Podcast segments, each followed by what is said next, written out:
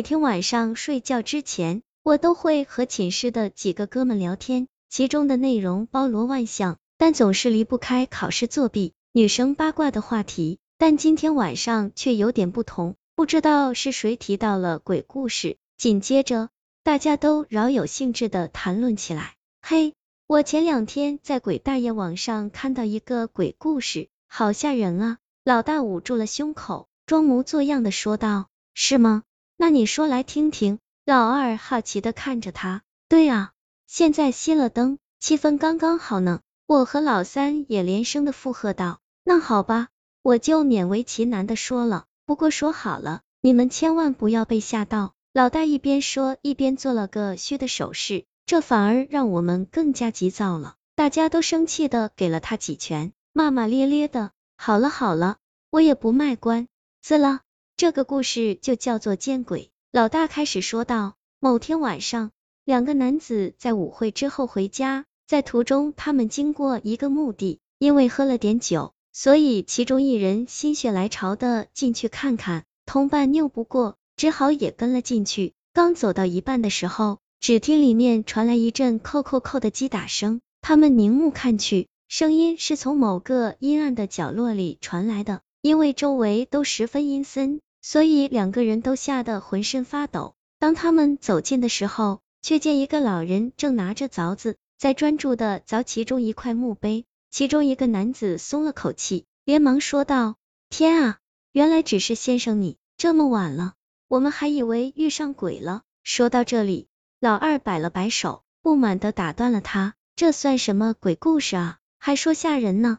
不就是普通的小怪谈吗？连个鬼都没有，不及格不及格，就是嘛，实在是太普通了，一切都是疑神疑鬼，跟国产恐怖片一样，没意思。”我和老三也跟着抱怨道，老大嘿嘿一笑，朝我们诡秘的一笑。故事还没说完呢，你们那么着急干嘛？见状，我们都耸了耸肩示意他继续说下去。老大轻咳了一声，继续说道，接着刚才，其中一人问完后，另一人也跟着追问道，这么晚了，老大你在凿什么呢？老人瞥了他们一眼，不满的嚷嚷道，他们把我的名字拼错了。老大讲完了，我们都愣了一下，之后才明白过来。哎，这个反转还不错啊！老二惊喜的说道。嘻嘻，当然了，我早就说过了，听故事不要着急嘛，往往结局才是点睛之笔。我们都点头同意道。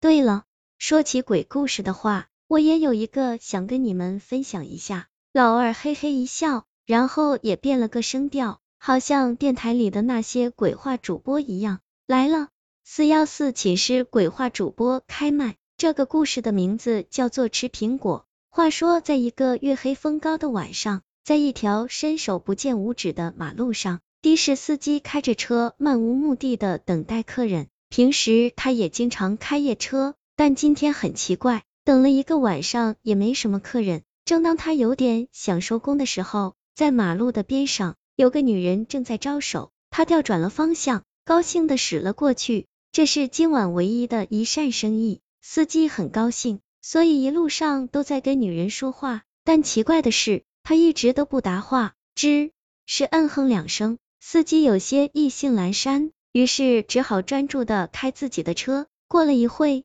女人说话了，他拿出了一个苹果，问司机要不要吃。本来这是不对的。但反正现在也没什么车，于是司机也大方的接过了。他刚咬了一口，女人便问他好吃吗？司机回答说很好吃。女人高兴的笑了，说她生前也很喜欢吃苹果。司机听到之后，吓得脸色煞白，马上刹停了的士。他回过头去，只见女人慢慢的把头转了过来，对着他说了一句话。嘿，知道他说了什么话吗？说到这里。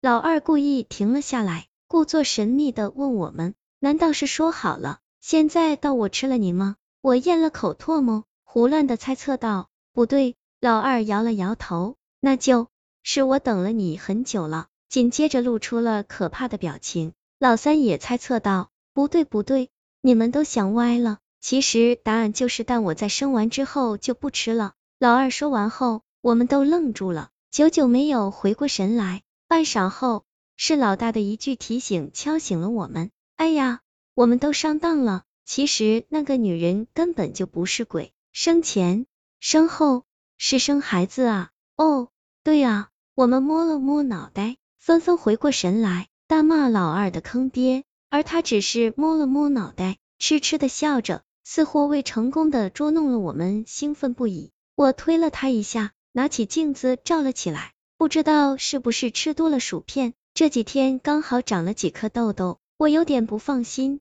一整天拿着镜子看，生怕不小心毁了容。老大看了我一眼，低声的提醒道。晚上不要照镜子，难道你没有听说过镜子的传说吗？什么传说？我好奇追问道。晚上不要照镜子，不然很容易看见不干净的东西。